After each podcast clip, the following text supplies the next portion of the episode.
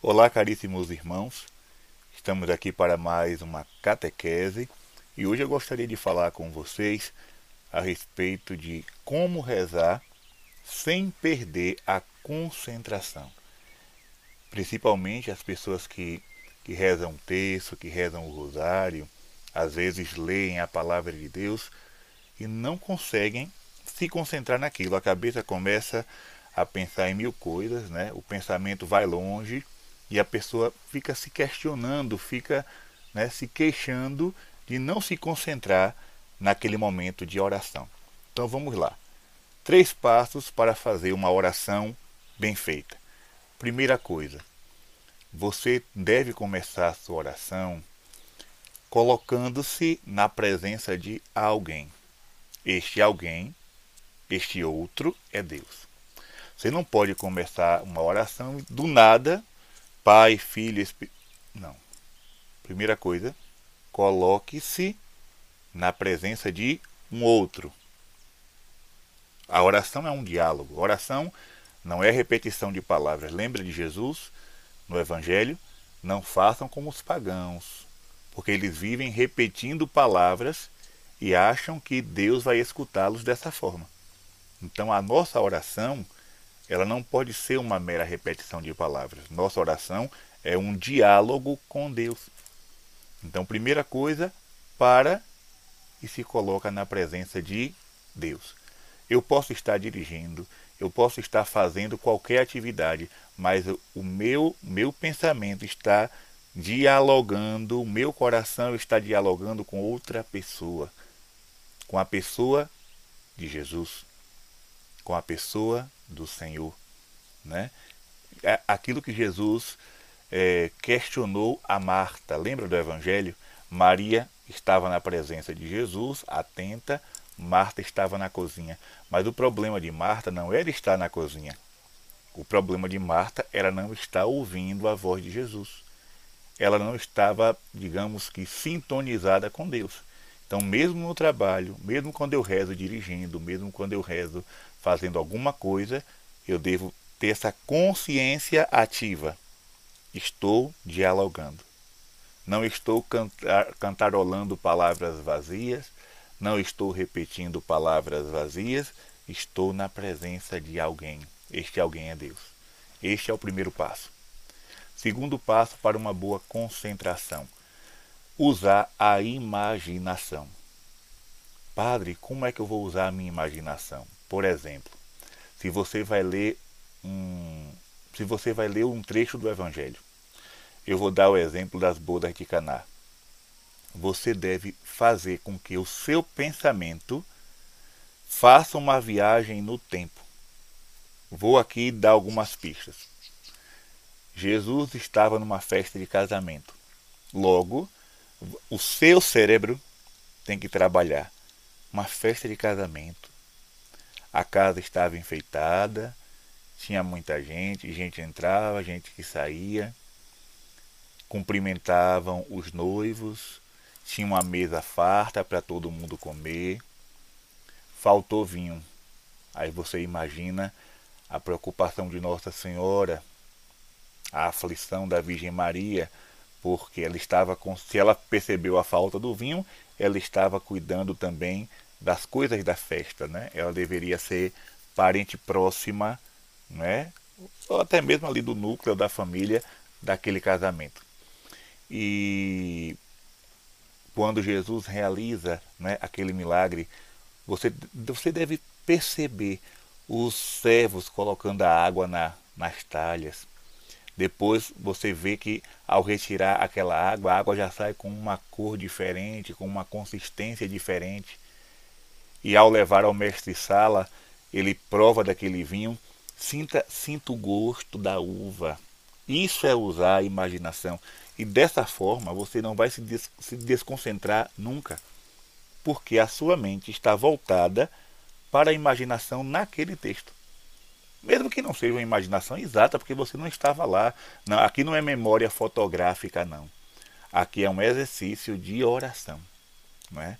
Você pode imaginar até a roupa que Jesus estava usando, a roupa que Nossa Senhora estava usando, a roupa que os discípulos estava, estavam usando naquela hora.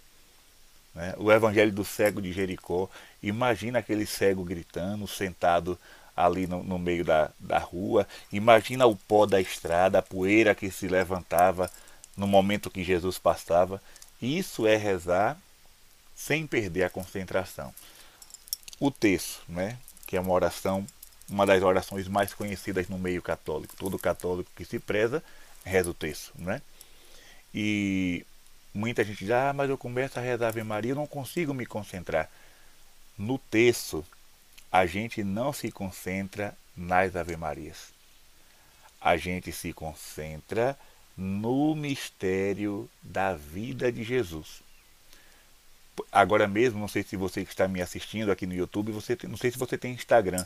Eu estou colocando no Instagram cada dia uma meditação bíblica para os mistérios do texto. Já coloquei dos mistérios é, gozosos, dolorosos e gloriosos. Amanhã, quinta-feira, colocarei os mistérios luminosos para completar o rosário.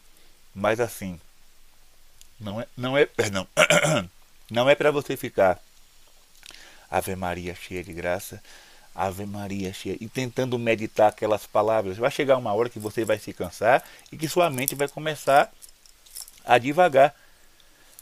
Como é que você deve rezar o texto? Vou dar aqui um exemplo. É, a passagem, terceiro mistério glorioso, Pentecostes primeira bolinha, né? Primeira conta da Ave Maria. Você rezou o Pai Nosso. Então, na primeira Ave Maria, os discípulos estavam reunidos no mesmo lugar. Ave Maria, cheia de graça, o Senhor é convosco. E reza Ave Maria. Na segunda Ave Maria, Maria estava presente naquela hora. Ave Maria, cheia de graça, o Senhor é convosco. Terceira bolinha, um ruído muito forte começou a soprar. Ave Maria, cheia de graça quarta bolinha, quarta conta, apareceram línguas de fogo que pousavam sobre os apóstolos. Ave Maria. Então você vai meditando o mistério da vida de Jesus. Padre, eu não não tenho conhecimento assim profundo da Escritura. Eu não sei dizer é, versículo por versículo. Corra lá no Instagram, você vai ver que eu coloquei, né?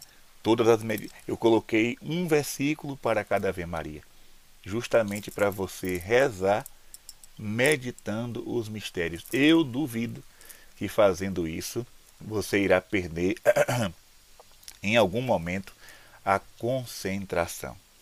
Terceira e última coisa. É claro que isso aqui não vale para todos os momentos, mas quando for possível, atenção, quando for possível, Crie um ambiente de oração. É claro que no ônibus, no metrô, né, no táxi, no Uber, seja lá onde for, varrendo a casa, você não vai conseguir fazer isso.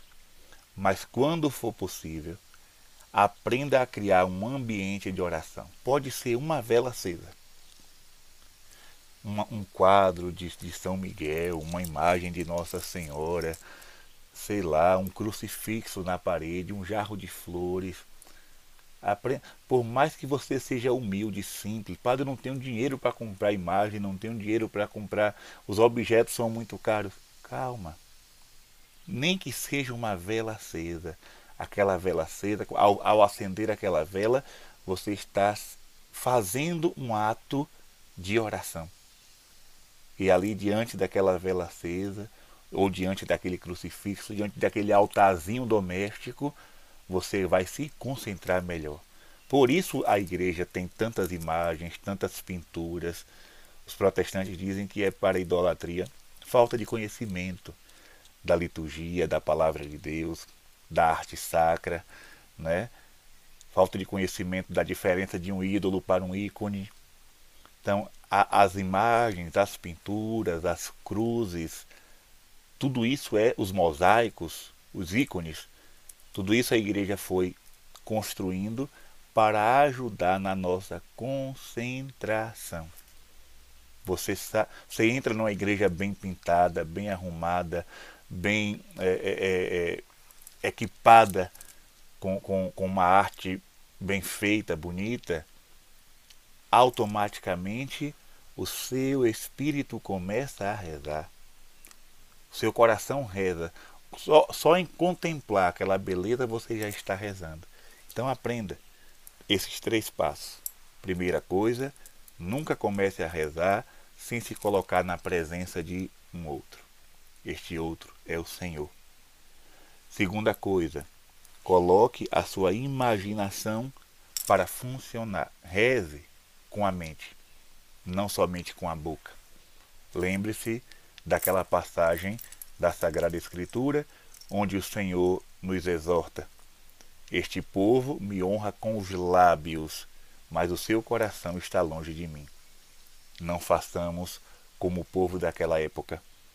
Não façamos, não, não vamos repetir os erros do passado. Que não somente a nossa boca louve a Deus, mas que o nosso coração, a nossa mente, o nosso ser esteja voltado para Ele. E terceira coisa, quando for possível, aprenda a criar um ambiente de oração. Eu espero que eu tenha ajudado a você neste caminho e que a partir deste vídeo você possa rezar melhor, rezar de forma mais concentrada e de uma forma que agrada mais ao coração de Jesus. Desça sobre você a bênção do Deus que é Pai, Filho e Espírito Santo. Amém. Ó Maria concebida sem pecado, rogai por nós que recorremos a vós.